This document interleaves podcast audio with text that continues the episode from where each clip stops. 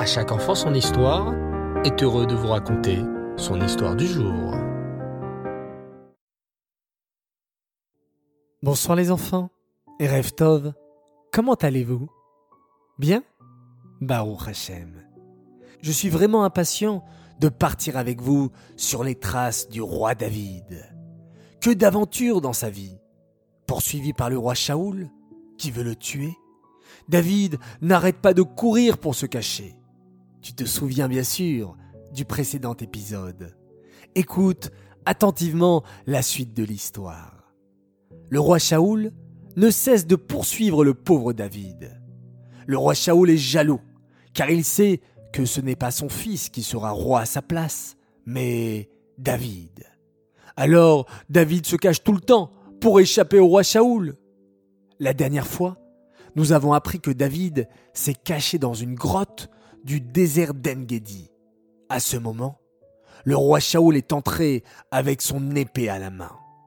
Mais, heureusement, il faisait noir, et le roi Shaoul n'a pas vu David caché juste derrière lui. Qu'a fait David? Tout doucement, David s'est approché du roi et a coupé un morceau de son manteau. Hachem n'était pas content du geste de David. David a coupé le manteau du roi, s'exclama Hachem. Les habits d'un roi sont précieux et importants. À cause de cela, les enfants, lorsque David devint vieux, il avait toujours froid, même quand on le couvrait de vêtements. En attendant, David venait de couper un bout de manteau du roi Shaoul. Puis, David sortit de la grotte à toute vitesse. Peu de temps après, le roi Shaoul sortit à son tour de la grotte, sans remarquer David en train de le suivre.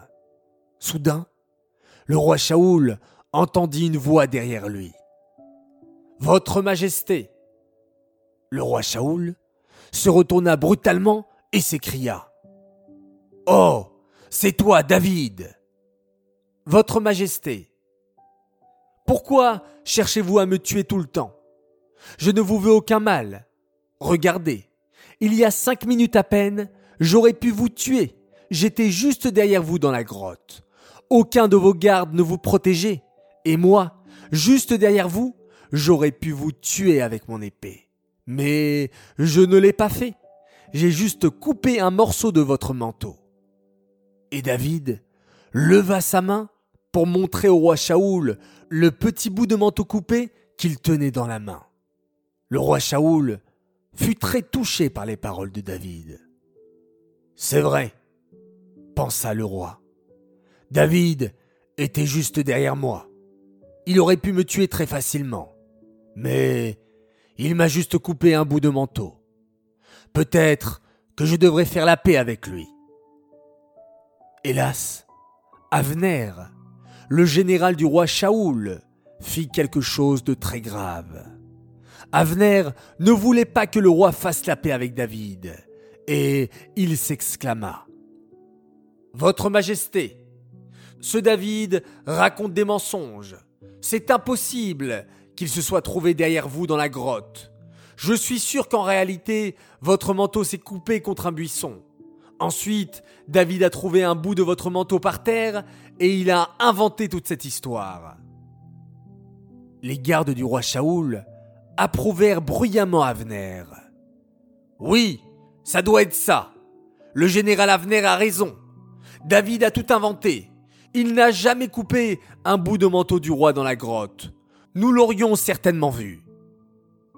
Et c'est ainsi, les enfants, qu'à cause du général Avner, le roi Shaoul ne fit pas la paix avec David. C'est très grave les enfants. On doit toujours encourager ses amis à faire la paix entre eux. Et s'ils sont en dispute, tout faire pour les réconcilier. Hélas, ce ne fut pas la seule fois que cela arriva. Écoutez plutôt la suite. Une autre fois, David, très courageusement, réussit à pénétrer dans le camp du roi Shaoul. C'était la nuit, et le roi était en train de dormir, entouré de tous ses gardes et du général Avner. Tout doucement, David s'approcha du roi Shaoul une nouvelle fois, qui, je vous le rappelle, était en train de dormir. Le roi Shaoul avait posé à côté de lui son épée et une cruche d'eau. Que fit David? David s'empara de la cruche du roi de son épée. Puis, tout doucement, David commença à partir. Quand? Soudain, catastrophe. Le général Avner, qui était en train de dormir, se mit à bouger dans son sommeil, et ses jambes bloqua David, qui ne pouvait plus bouger. David était pris au piège. S'il bougeait même d'un millimètre, il allait bouger la jambe du général Avner, qui se réveillerait alors et le capturerait immédiatement. Que va-t-il donc se passer? Vous voulez le savoir les enfants?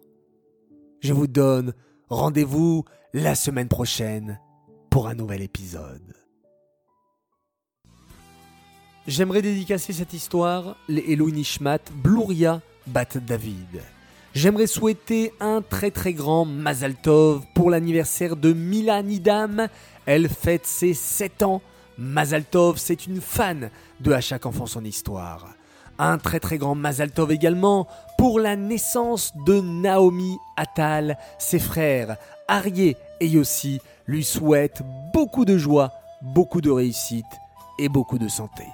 J'aimerais à présent faire mes trois coucous du soir.